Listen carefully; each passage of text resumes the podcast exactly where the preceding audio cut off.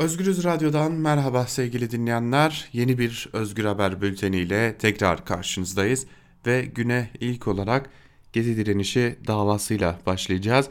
Gezi direnişi davası yarın görülecek ve yarın aslında mütalaa da açıklanacak. Savcının 9 kişi hakkında yüksek cezalar istemesinin ardından Gezi direnişinin davası yarın 6. duruşma olarak Silivri cezaevindeki salonda görülecek. Dava kapsamında sanıklar cebir ve şiddet kullanılarak Türkiye Cumhuriyeti hükümetini ortadan kaldırmaya veya görevlerini yapmasını kısmen veya tamamen engellemeye teşebbüs iddiasıyla yargılanıyor. Yargılananlardan Osman Kavala ise tam 837 gündür cezaevinde tutuklu bulunuyor. Geçen günlerde 9 kişi hakkında savcının istediği ve kamuoyunda tepkilere neden olan cezalardan bazıları şöyle. Osman Kavala ağırlaştırılmış müebbet. Yiğit Aksakoğlu ağırlaştırılmış müebbet. Mücella Yapıcı ağırlaştırılmış müebbet. Çiğdem Mater Utku 15 yıldan 20 yıla kadar hapis. Ali Hakan Altınay 15 yıldan 20 yıla kadar hapis.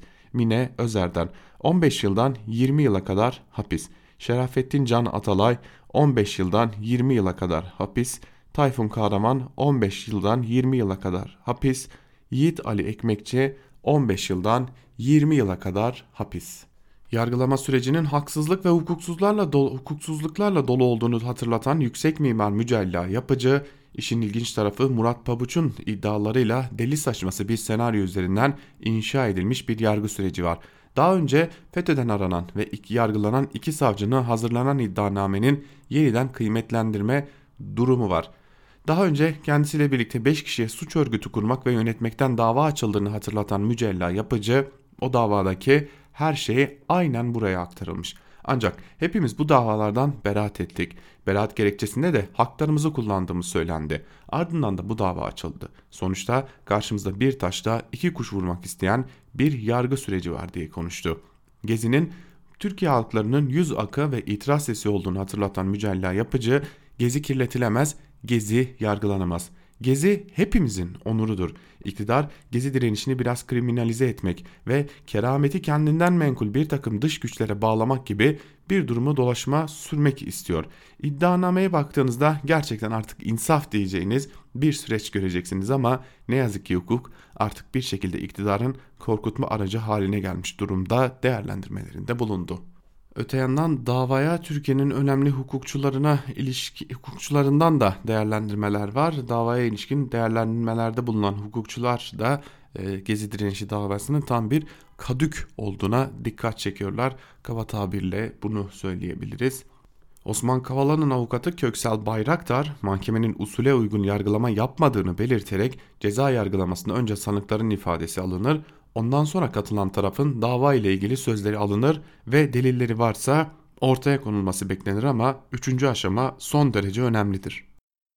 Üçüncü aşamada savunmanın delilleri ortaya koyması beklenir. Bu üç aşamadan sonra savcının mütalası istenir. Burada öyle yapılmadı. Doğrudan esas hakkında mütalaya geçiliyor. Bu delil toplamaksızın savcının görüşünü bildirmesi demek.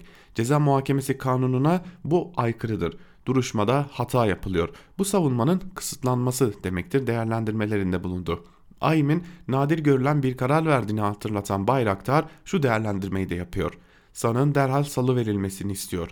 Mahkemenin buna derhal uymasını istiyor. Tabi Adalet Bakanlığı'nda bununla ilgili işlem yapması lazım. 70 günden bu yana AİM'e aykırı bir şekilde bizim müvekkilimiz Osman Kavala tutuklu. Böyle bir şey olamaz. Bir uluslararası mahkeme derhal dedikten sonra buna uymak zorundayız. Neden? Çünkü anayasanın 90. maddesi var. Biz 30 ayı aşkın süredir tutukluyuz. Eski Avrupa İnsan Hakları Mahkemesi yargıcı Rıza Türmen ise Ayım'ın Kavala için verdiği kararın kesinleştiğini belirterek anlaşılan bu mahkeme esas hakkında karar verecek. Böylelikle tutukluluk hali sona erecek, hükümlü olacak. Selahattin Demirtaş'a da yaptılar bunu. Bu Ayım kararlarını bertaraf eden bir muvazza. Esas hakkındaki savcılık görüşü iddianamenin özeti aslında. İddianame neden sakatsa Aynı sakatlıklar esas hakkındaki görüşte de var. Burada temel problem Gezi'nin yargılanması. Bir varsayımdan hareket ediliyor. Hükümeti devirmek için daha önceden planlanmış bir olaydır gibi. Bunu haklı göstermek için delil aranıyor. Mutlaka Gezi'yi mahkum edeceğiz diye bir karar verilmiş. Sonra da buna kılıf aranıyor. Gezi şiddet olaylarını çıkardığınızda temel hak ve özgürlüğün kullanılmasıdır diyor. İddianamede Osman Kavala'nın şiddete karıştığını gösteren en ufak delil olmadığına değinen Türmen değerlendirmelerini şöyle sürdürüyor. Kavala'ya atfedilen suçu, suç bir takım temel hak ve özgürlüklerin kullanılmasıdır. Bunu Ahim'de kararında yazıyor ve Kavala'nın derhal serbest bırakılmasını istiyor. Özgürlüğün kısıtlanması tutuklulukla ilgili bir ihlal buluyor. Onunla birlikte yetinmiyor, 18. maddeden ihlal buluyor. Bu çok ender görülen bir şeydir. Çok ağır bir ihlaldir. Yani Kavala'nın tutuklanması siyasi nedenlerle yapılmış bir tutuklamadır. Zaten yazıyor kararda. Bu durumda tutukluluğun devam etmesi kabul edilemez. Hukuki dayanağı yok. Savcı ayım kararı yokmuş gibi davranıyor. 18. maddenin ihlali Türkiye'nin nasıl bir rejimle yönetildiğinin göstergesidir diyor Rıza Türmen'de yaptığı değerlendirmede. Bugün aynı zamanda genel yayın yönetmenimiz Can Dündar da Gezi direnişi davasına ilişkin olarak e, önemli bir takım yorumlarda bulundu. O yorumları da e, bizim haber bültenimizin hemen ardından dinleyebilirsiniz sevgili dinleyenler. Evet gözler yarın Silivri'de olacak. Gezi direnişi davasında olacak diyelim. Haber bültenimizi noktalayalım ve bir diğer habere geçelim. Ekonomik krizin getirdiği intiharlar haberlerine. AKP Genel Başkanı ve Cumhurbaşkanı Erdoğan'ın saraylarının 265.217 asgari ücretlinin bir aylık maaşına denk gelen inşaat, bakım ve onarımı için 610 milyon lira harcandığı Cumhurbaşkanı harcanacağı Cumhurbaşkanlığı 2020 yılı yatırım programı ile ortaya çıkarken Konya'da kamyon şoförlüğü yapan evli ve iki çocuk babası M.Ç. maddi sıkıntılar nedeniyle Konya kamyon garajında hayatına son verdi. Gerçek gündemde yer alan habere göre olay Konya'nın Selçuklu ilçesinde bulunan kamyon garajında meydana geldi. Kamyon şoförlüğü yapan 37 yaşındaki evli ve iki çocuk babası M.Ç. bir süre önce maddi sıkıntı yaşamaya başladı. Geçtiğimiz günlerde kamyonu bozulan ve arkadaşlarının desteğiyle yaptıran M.Ç. maddi sıkıntılara daha fazla dayanamayarak hayatına son verdi. Sabah saatlerinde meydana gelen olayda M.Ç.'nin cansız bedenine ulaşan arkadaşları durumu sağlık ve polis ekiplerine bildirdi. Olay yerine gelen sağlık ekipleri yaptıkları inceleme sonucu M.Ç.'nin hayatını kaybettiğini belirlerken polis olayla ilgili soruşturma başlattı. M.Ç.'nin cansız bedeni otopsi yapılmak üzere Konya Numune Hastanesi'ne kaldırıldı. Biliyorsunuz geçtiğimiz günlerde de hem siyanürle intiharlar hem de e, bedenini ateşe vererek e, aslında bir de eylem yaparak bu bir eylem biçimidir aynı zamanda e, ortadaki ekonomik krize ve vurdum duymazlığa bir isyan biçimidir aynı zamanda kendini yakmak. Çünkü en acı şekilde hayatını sonlandırmadır bu aynı zamanda. Buna başvuran insanlar da vardı. Bunu da hatırlatalım ve Türkiye'nin ekonomik krizinin ne boyutlara ulaştığını da böylelikle gözler önüne sermiş olalım. Geçelim Suriye'den bir habere artık Suriye haberleri neredeyse bizim iç işlerimiz oldu. Çünkü artık Türkiye tam anlamıyla Suriye'nin içinde, Suriye'de bizim içimizde. Birkaç haftadır İdlib'i konuşuyoruz. İdlib'deki gerilimleri konuşuyoruz. Şubat ayının sonuna doğru ilerliyoruz. Kaldı ki Cumhurbaşkanı Erdoğan'ın Şubat ayının sonuna işaret ederek Suriye ordusuna yönelik İdlib'ten, İdlib çevresinden çekilme tarihi vermişti. Bunlar yaşanırken Halep'in batısında önemli gelişmeler de ortaya çıktı. Reuters'ın Suriye Devlet Televizyonu'na dayandırdığı haberine göre Suriye ordusu Halep'in kırsalının da tamamının kontrolünü ele geçirdi. Haberde gün boyunca Rusya'nın havadan, İran destekli grupların ise karadan muha muhalif olarak adlandırılan cihatçı gruplara yönelik e, saldırılarında e, Suriye ordusunun Halep'in batısındaki kırsal bölgelerinde tamamında kontrolü ele geçirdiği açıklandı. E, Halep'i zaten uzun yıllar önce kontrol altına almıştı. Daha sonra da Halep-Şam karayolunu kontrol altına almıştı Suriye ordusu. Geldiğimiz dönemde ise Suriye ordusu Halep'in batısını da tam anlamıyla kontrol altına alarak e, aslında Halep'i tam anlamıyla e, kontrol altına almış oldu. E, haritada da bu noktada önemli e, göstergeler var. Anadan gibi büyük kasabalarda artık Suriye ordusunun kontrolünde. Tabi hemen bölgenin kuzeyinde YPG'nin ya da Suriye Demokratik Güçlerinin kontrolündeki Terrifat bölgesi yer alıyor. Terrifat'ın hemen batısında ise Afrin yer alıyor ve M5 otoyolu Afrin'den başlayarak Halep'e, Halep'ten de Şam'a kadar uzanıyor. E, o bölgede ise Türk Silahlı Kuvvetleri ile birlikte ÖSO militanları bulunuyor. E, biraz daha batıya baktığımızda ise Halep'in biraz daha kırsal bölgelerinin dışındaki batıya baktığımızda ise o bölgede Özgür Suriye ordusu ve Heyetül Tahrir Eşşam gibi cihatçı radikal e, terör örgütlerinin olduğunu görüyoruz. Bu da ilerleyen dönemler için aslında önemli mesajlar veriyor. Türkiye ise Türk Silahlı Kuvvetleri ise bölgede devam eden operasyonlar nedeniyle e, aslında bölgeye pek bir e, müdahalede bulunamadı. Bunun yerine Suriye Demokratik Güçlerinin kontrolündeki Tel Rifat bölgesini bombalamaya devam etti dün gün boyu ve artık Şubat ayının sonuna doğru ilerlerken de Suriye'de neler olacağını yakından takip etmeye devam edeceğiz. Geçelim kamuya, kamudan usulsüzlük haberleri bölümümüze. Bir AKP'li belediye haberiyle devam edelim. 10 milyonlarca liraya kiraladığı araçlarla gündeme gelen AKP'li Antep Şehit Kamil Belediyesi tartışma yaratacak bir araç kiralama ihalesine daha imza attı. Şehit Kamil Belediyesi doğal afet ve salgın hastalıklarda kullanılan 21B maddesiyle yaptığı ihale sonucunda temizlik ve park hizmetlerinde kullanılmak üzere 3 aylığına kiraladığı araç ve iş makinelerine yaklaşık 9 milyon lira ödeyecek. İhaleye tek teklif veren Güney Atık ve Yeşil Alanı Yönetim Şirketi ihaleyi kazandı.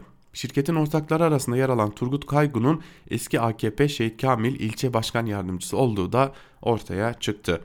Cumhuriyet gazetesinden son zamanlarda ismini duyduğumuz ve Maliye Bakanı Berat Albayrak'ın da e, Kanal İstanbul güzergahında arazilerin olduğunu ortaya çıkaran ve hedefe konulan hakkında soruşturma başlatılan e, muhabiri Hazal Ocağan haberine göre Antep'in 760 bin nüfuslu Şehit Kamil ilçesinde belediyenin geçen yıllarda 100 milyon lirayı aşan araç kiralaması yapması da dikkat çekmişti. Kiralanan araçlardan bazılarının AKP eski Şehit Kamil ilçe başkan yardımcısının ait olduğu belirtilen e, Turgut Kaygö'ye yani ait olduğu ve ortak olduğu belirtilen Güney Atık ve Yeşil Alan Yönetimi şirketinden alındığı ortaya çıkmıştı. Tasarruf çalışmaları kapsamında Antep Büyükşehir Belediyesi ve Şehit Kamil Belediyesi bünyesinde bulunan kiralık araçların %30'u da tasarruf tedbirleri kapsamında 2018 yılında iade edilmişti. Araçlar arasında makam araçları da bulunuyordu. İlçe belediyesi tüm bu gelişmelerin ardından tartışma yaratacak bir ihale daha imza attı. Şehit Kamil Belediyesi Destek Hizmetler Müdürlüğü 17 Aralık 2019 tarihinde temizlik ve park bakım hizmetlerinde kullanılmak üzere doğal afetler ve salgın hastalıklar durumunda kullanılan 21B maddesine göre 3 aylık süreyle araç ve iş makinesi kiralama ihalesi yaptı. İhalenin yaklaşık maliyeti 9 milyon 606 bin olarak belirlendi. İhaleyi tek teklif veren Güney Atık ve Yeşil Alan Yönetimi İnşaat Ticaret Anonim Şirketi 8 milyon 625 bin bedelle kazandı. 1 Ocak 2020'de başlayan kiralama 31 Mart 2020'de son bulacak. 3 ayda Türkiye'de 9 milyon kazandıracak hiçbir şey yoktur eğer AKP'li değilseniz. Bir diğer haberimize geçelim. Tahliye olduktan sonra e, sessizliğini koruyan Nazlı Ilıcak Sözcü gazetesini konuştu. E, Hilmi Özkök konusunda önemli değerlendirmelerde bulundu. Eski Genelkurmay Başkanı İlker Başbuğ'un FETÖ'nün siyasi ayağını gündeme taşımasıyla başlayan tartışmada suçlamalar Hilmi Özkök'e kadar uzanmıştı.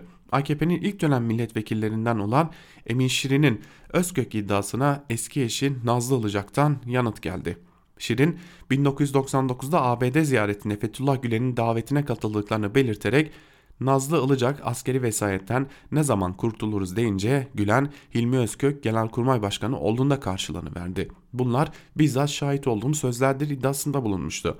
15 Temmuz sonrası tutuklanan ve uzun süre hapis kaldıktan sonra geçtiğimiz aylarda serbest bırakılan Ilıcak sessizliğini Sözcü gazetesinden Saygı Öztürk'e bozdu ve Öztürk'ün aktardığına göre Nazlı Ilıcak şunları söyledi. Şimdi sıra Hilmi Özkök gibi demokrat bir genelkurmay başkanı suçlamaya mı geldi? Eğer Emin Şirin böyle bir cümle duymuş ise bu ancak Özkök'ün askeri vesayete karşı orduyu meşru bir çizgide tutma gayretine bir atıftan ibarettir. Ben böyle bir şey konuşulduğunu hatırlamıyorum. Eğer yakınlığımız var şeklinde bir cümle sarf etseydi elbette hatırlardım. 28 Şubat sürecinde Özgök'ün demokrat kişiliği vurgulanmışsa bu husus cemaate yakınlığını değil sadece meşru çizgide bir duruşu olduğunu gösterir. Bu yüzden de Özgök'ün FETÖ tartışması içine çekilmesi hak etmediği bir durumdur. Özgök ilk iktidara geldiği dönemlerde AKP hükümetine kurulan askeri ve yargı kumpaslarının boşa çıkmasını sağlayan isimdir değerlendirmelerinde bulundu. Uzun süre sonra açıklamalarda bulunan Nazlı Ilıcak. Dünyadan bir haberle devam edelim. Ee, Sudan'a uzanalım. Sudan'da e, önemli gelişmeler var. Buna dair bir haberi paylaşalım sizlerle sevgili dinleyenler. İç savaşın devam ettiği Güney Sudan'da isyancılar hükümetin 10 eyaletlik sisteme dönmeyi vaat eden barış teklifini reddetti. Böylelikle 380 bin kişinin öldüğü 6 yıllık savaşın sona ermesine dair umutlar da ötelenmiş oldu. Euronews'te yer alan habere göre Güney Sudan Devlet Başkanı Salva Kiir, birlik hükümetine giden yolu açmak için mevcut 32 eyaleti ona indirerek isyancıların talebini karşılayabileceğini açıkladı. Ancak Başkan Kiir 10 eyaleti ek olarak Pibor, Rueng ve Abyei 3 ayrı yönetim birimi olmasını teklif etti. İsyancı lider Machar ise 3 ayrı yönetim birimi teklifinin 10 eyaletli yönetim şekline geçmek olmadığını vurgulayarak barış planının gözden geçirilmesini istedi. Machar ayrıca bu bölgeleri Pandora'nın kutusuna benzeterek başka problemlere yol açma riski olduğunu savundu. Üç bölgeden en tartışmalı olan kuzeyde yer alan ve petrol açısından da zengin olan Ruweng bölgesi. İç savaşın en yoğun geçtiği bölgede hem Kiir hem de Kiir'in Güney Sudan Başkan Yardımcısı iken görevden aldığı Machar hak iddia ediyor. Eyalet sayısı sınırlarını belirlendiği, belirlediği için her iki tarafta buna önem atfediyor ancak Sudan'daki iç savaşında devam edeceğine dair önemli bir işaret olarak önümüzde duruyor bu konu diyelim ve haber bültenimizi burada noktalayalım. Günün ilerleyen saatlerinde gelişmeler oldukça bunları aktarmak üzere karşınızda olmayı sürdüreceğiz. Bizden şimdilik bu kadar. Hoşçakalın.